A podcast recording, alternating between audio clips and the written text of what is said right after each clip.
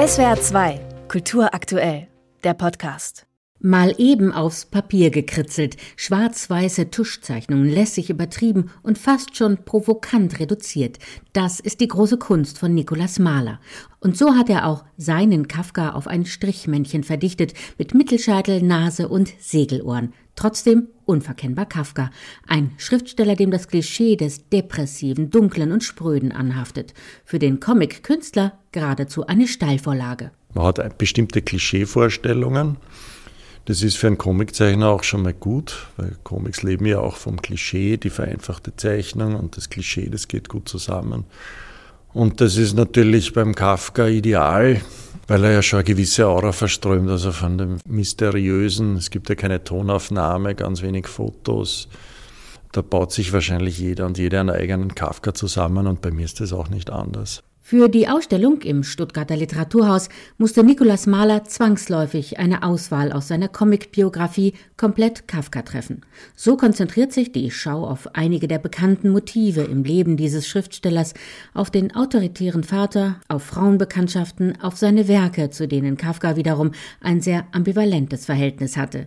Eine Zeichnung zeigt ihm, wie besessen beim Ausmisten eines Buchmanuskripts. Eine Aufräumaktion mit Folgen. Schon bei seinem ersten Buch war er so streng in der Auswahl, dass das ja nur ganz dünn war.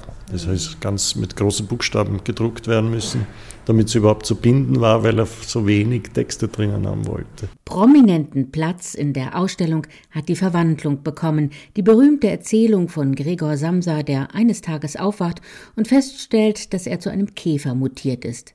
An seinen Verleger Kurt Wolf schreibt Kafka im Oktober 1915, das Insekt selbst kann nicht gezeichnet werden.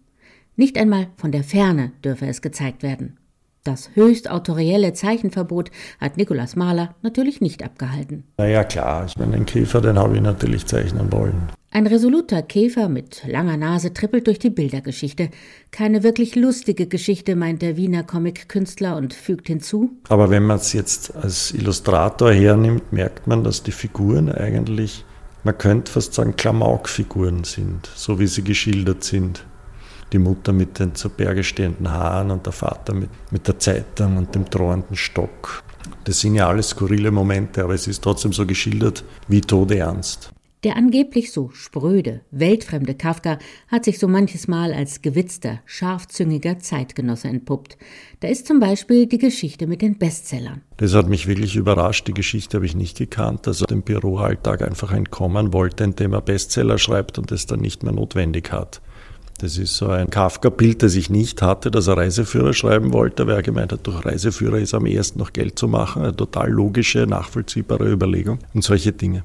Seine Zeichnungen hat Nikolaus Mahler überwiegend durch Zitate, Brief- und Tagebuchauszüge Kafkas kommentiert. Manchmal hat er seinen eigenen Kommentar hinzugefügt. Und es zeigt sich, mit ihrer herrlich lakonisch kargen Art, die Widersprüche und Brüche des Lebens auf den Punkt zu bringen, liegen Schriftsteller und Comic-Künstler absolut auf derselben Wellenlänge. Und das ist eben ein etwas anderer Humor. Nikolaus Mahler. Humor ist immer die Frage wie man Humor definiert. Wenn man Humor definiert, dass man mit einer gewissen Leichtigkeit das Leben meistert oder so, dann glaube ich, habe ich wenig Humor. Und Kafka so von den Briefen und Tagebüchern kommt er mir auch der Definition nach auch nicht wie ein großer Humorist vor. SWR 2 Kultur aktuell. Überall, wo es Podcasts gibt.